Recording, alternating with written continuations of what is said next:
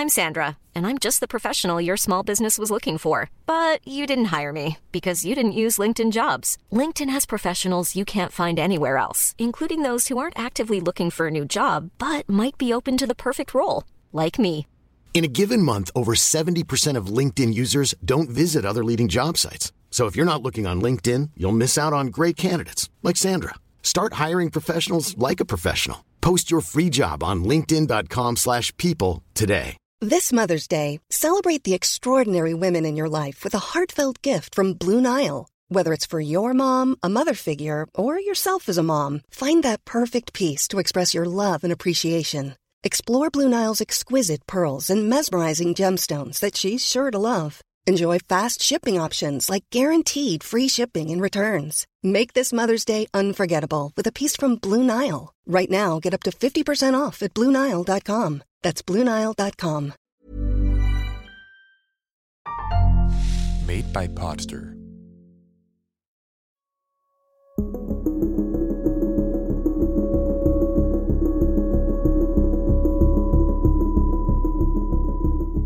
Der Highway 27, eine abgelegene Straße in British Columbia, Kanada, ist berüchtigt für die illegale Jagd auf Wildtiere, die in dieser Gegend stattfindet. Doch in einer kalten kanadischen Herbstnacht wird an diesem Ort eine noch viel schockierendere Entdeckung gemacht. Der Polizeibeamte Aaron Kehler, der auf dem Highway patrouillierte, wurde misstrauisch, als er einen Pickup mit hoher Geschwindigkeit direkt aus dem Wald herausfahren sah. Da er alleine in seinem Polizeifahrzeug unterwegs war, hielt er es für ratsam, dem Wagen mit Abstand zu folgen und über Funk Verstärkung zu rufen. Er fuhr mit dem Pickup etwa zehn Minuten lang hinterher, in der Annahme, dass es sich bei dem Fahrer vielleicht um einen Wilderer handelte. In gewisser Weise hatte er damit recht. Es sollte sich zeigen, dass der Pickup von Cody Letchbekoff, einem der jüngsten Serienmörder Kanadas aller Zeiten, gefahren wurde. Kommen wir zu den Fakten. Ich bin Simon Schriefer und heiße Sie alle herzlich willkommen. Bevor wir mit der heutigen Folge über Cody Letchbekoff beginnen, möchte ich Sie warnen, dass sie Beschreibungen von Gewalt und Mord enthält. Falls Sie auf diese Themen sensibel reagieren, hören Sie den Podcast vielleicht lieber mit einer vertrauten Person, mit der Sie sich über das Gehörte unterhalten können.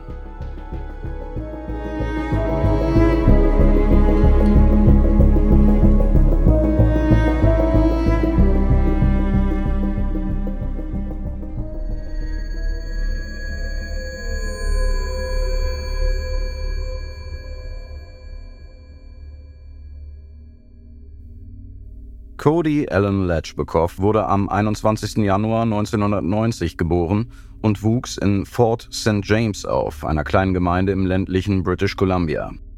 Die Kindheit von Cody verlief, anders als es bei Serienmördern häufig der Fall ist, alles andere als schlecht. Vielmehr wuchs er in einer liebevollen und finanziell stabilen Familie auf. Er besuchte eine gute Schule, war beliebt, trieb gerne Sport, war Mitglied des Eishockeyteams und zeigte keinerlei Neigung zur Gewalt.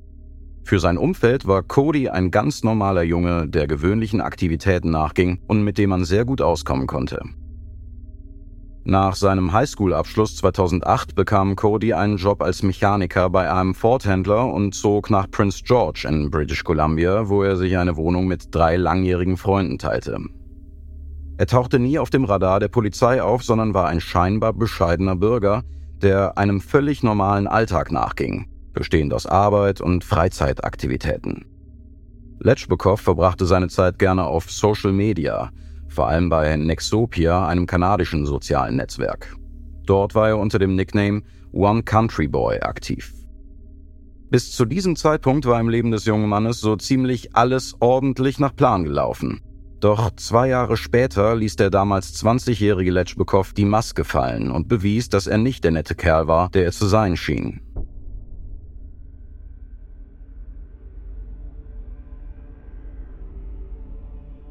Am 27. November 2010 wurde Letschbekow von der Royal Canadian Mounted Police angehalten. Constable Aaron Kehler sah den Pickup des jungen Mannes auf dem British Columbia Highway 27 aus einer abgelegenen Holzfällerstraße kommt, die auch dafür bekannt ist, dass hier illegal gejagt wird. Dem Bericht der Beamten zufolge hatte das Fahrzeug wegen der häufigen Fälle von Wilderei in der Gegend und auch weil es mit hoher Geschwindigkeit unterwegs war, verdächtig auf ihn gewirkt. Er verfolgte es etwa zehn Minuten lang, bis Polizeiverstärkung eintraf, um ihn bei der Ansprache des Fahrers zu unterstützen. Kehler selbst äußerte sich wie folgt. Irgendetwas war merkwürdig. Ich hatte einfach dieses Bauchgefühl, dass hier etwas ganz und gar nicht stimmt. Interessant zu erwähnen ist, dass die Straße sich ganz in der Nähe von Highway 16 befindet, auch bekannt als der Highway der Tränen. Und diese Bezeichnung verheißt schon nichts Gutes. Der Highway hat seinen Namen der Tatsache zu verdanken, dass dort seit 1969 ungewöhnlich viele Morde geschehen und Menschen, vor allem Frauen, verschwunden sind. Schätzungen zufolge sind es mehr als 50 Personen. Irgendwie unheimlich, nicht wahr? Nun, jedenfalls, als sie sich dem 2004er GMC Pickup näherten, so Kehler, hielt Letschbekow bereits seine Papiere aus dem Fenster des Wagens, bevor die Beamten ihn überhaupt dazu auffordern konnten. Das wirkte auf die Polizisten sehr ungewöhnlich. Außerdem trug der junge Mann kurze Hosen, obwohl die Temperatur weit unter dem Gefrierpunkt lag.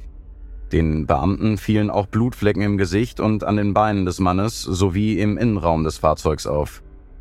Als er zu dem Blut befragt wurde, erklärte Letschbukow den Polizeibeamten ruhig, dass er auf Hirschjagd war und einen Hirsch zu Tode geprügelt hatte. Er sagte scherzhaft, ich bin ein Hinterwäldler, mit sowas vertreiben wir uns die Zeit. Bei einer gründlicheren Durchsuchung des Trucks entdeckten die Beamten einen blutverschmierten Schraubenschlüssel sowie einen Rucksack und eine Brieftasche mit einer Karte einer Kinderklinik, ausgestellt auf den Namen Lauren Don Leslie. Die Polizisten, denen die Geschichte verdächtig vorkam, verhafteten Letschbukow auf der Grundlage des Canada Wildlife Act und zogen einen Tierschutzexperten hinzu, der sich mit Tierspuren auskannte. Sie verfolgten die Reifenspuren von Codys Fahrzeug auf der Straße und im frisch gefallenen Schnee und fanden Fußspuren, die zu der teilweise entkleideten Leiche der 15-jährigen Lauren führten. Sie wies Spuren von Messerstichen am Hals und im Gesicht auf. Officer Kehler, der hinter Cody einen Wilderer vermutete, war ironischerweise zufällig auf einen Mörder gestoßen, der bereits eine Spur des Entsetzens hinter sich zurückgelassen hatte. Lauren, die zwar als erste gefunden wurde, war eigentlich das letzte Opfer auf dieser Spur.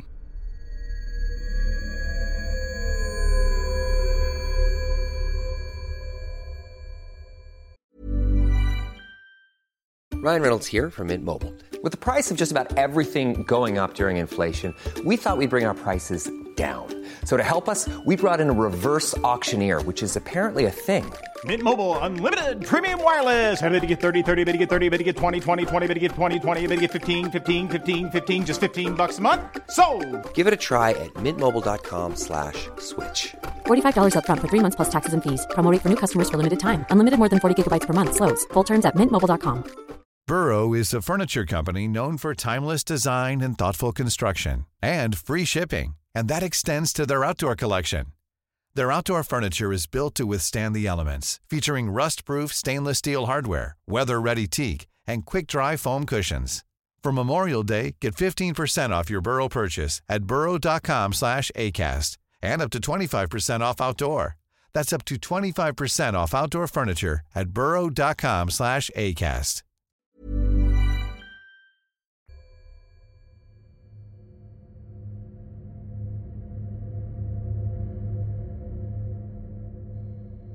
Cody, der ganz offensichtlich in einer Sackgasse steckte, gab zunächst an, er habe eine Leiche am Straßenrand entdeckt und sei in Panik davongefahren, wobei er nur die Habseligkeiten des Opfers mitgenommen habe. Als jedoch Blutspuren auf dem Schraubenschlüssel in seinem Fahrzeug gefunden wurden, gab er später zu, dass er das Mädchen kannte. Er sagte, er habe Lauren über das kanadische soziale Netzwerk Nexopia kennengelernt.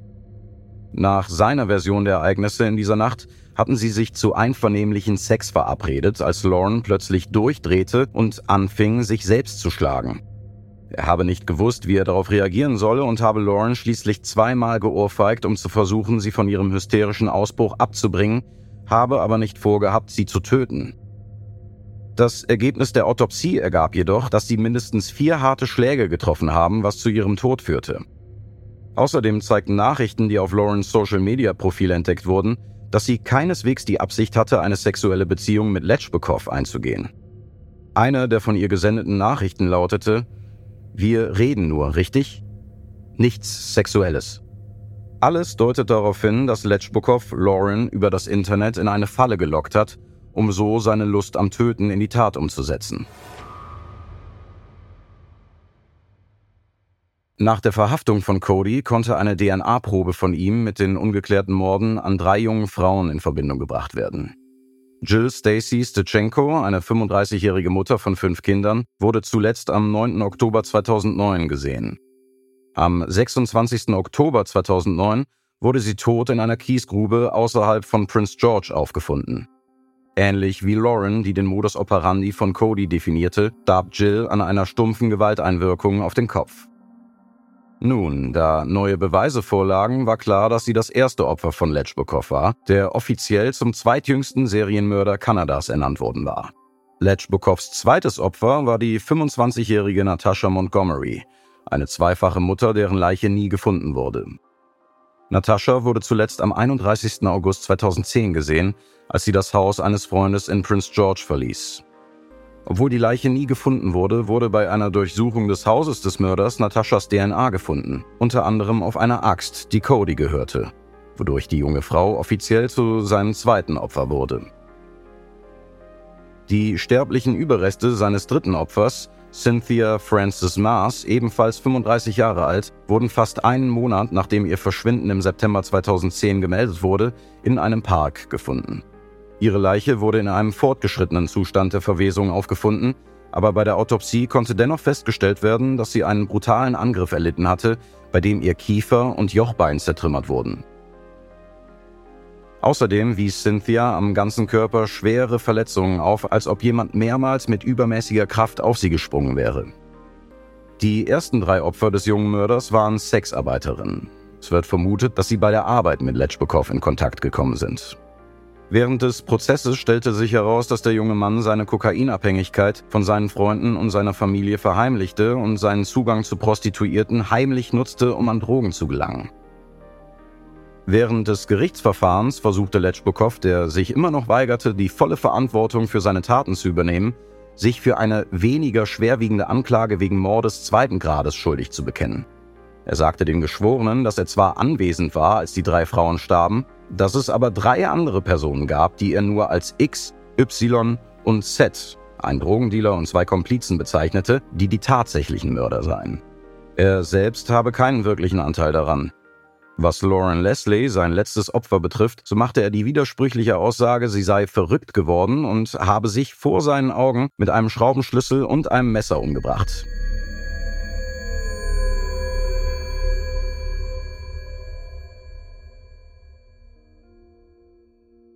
Die drei Freunde, mit denen Cody eine Wohnung teilte, sagten 2014 alle gegen ihn aus. Eine von ihnen beschrieb, wie sie nach einem Familienbesuch über die Thanksgiving-Feiertage 2009 nach Hause kam. Sie ging die Treppe hinunter, die zu Letschbukows Zimmer führte, um Hallo zu sagen und zu sehen, wie es ihm ging. In dem Wohnzimmer, das sie im Keller eingerichtet hatten, fand sie Cody auf der Couch liegend vor, während er fernsah. Das Mädchen sagte, sie habe einen großen Blutfleck an einem Ende der Couch und einen weiteren auf dem Teppich bemerkt. Auf die Flecken angesprochen, sagte er, er sei bekifft gewesen und habe aus der Nase geblutet, als er auf dem Sofa eingeschlafen sei. Nach der Aussage der jungen Frau ging die Staatsanwaltschaft davon aus, dass Letschbukow Jill Stacy Stechenko während der Thanksgiving-Feiertage im Keller ermordet hatte. Eine andere Freundin berichtete ebenfalls von einem merkwürdigen Vorfall. Sie erinnerte sich an eine kleine Axt neben Codys Bett. Ich fragte ihn, warum hast du eine Axt neben deinem Bett? Und er sagte, naja, es ist unheimlich hier unten, versuch du mal allein hier unten zu schlafen. Die Mädchen berichteten auch von Partys in ihrem Haus, bei denen große Mengen Alkohol und eine breite Palette von Drogen konsumiert wurden. Zu diesen Partys brachte Cody Mädchen mit, die er aus dem Internet kannte, und dies verursachte, so die Mädchen, ein gewisses Unbehagen in ihrer Freundschaft.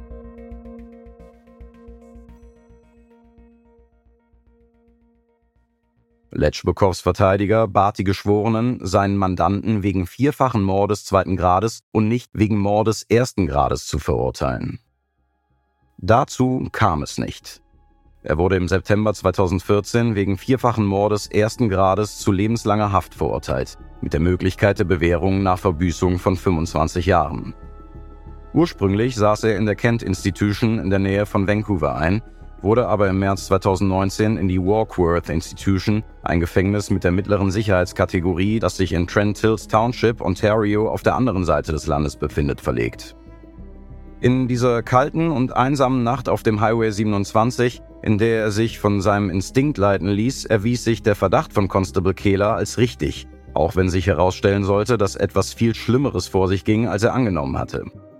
Letschbukow, der 19 Jahre alt war, als der erste Mord geschah, gilt als zweitjüngster Serienmörder Kanadas. 1957 wurde der 17-jährige Peter Woodcock wegen Vergewaltigung und Mordes an drei kleinen Kindern in Toronto verurteilt. Er verbrachte den Rest seines Lebens hinter Gittern, schaffte es aber dennoch, einen Mitgefangenen zu töten, bevor er 2010 selbst starb.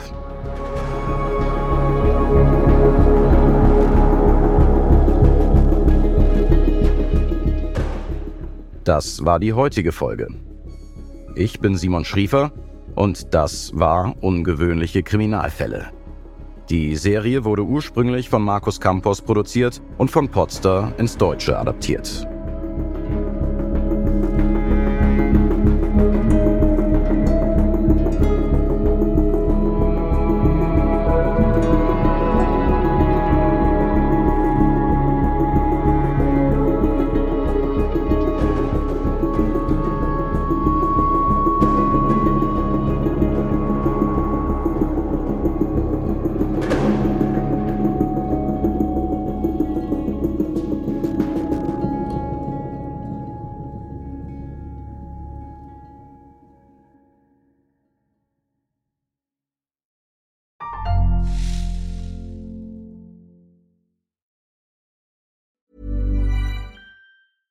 Even when we're on a budget, we still deserve nice things. Quince is a place to scoop up stunning high end goods for 50 to 80% less than similar brands. They have buttery soft cashmere sweaters starting at $50, luxurious Italian leather bags, and so much more. Plus, Quince only works with factories that use safe, ethical, and responsible manufacturing. Get the high-end goods you'll love without the high price tag with Quince. Go to quince.com/style for free shipping and 365-day returns.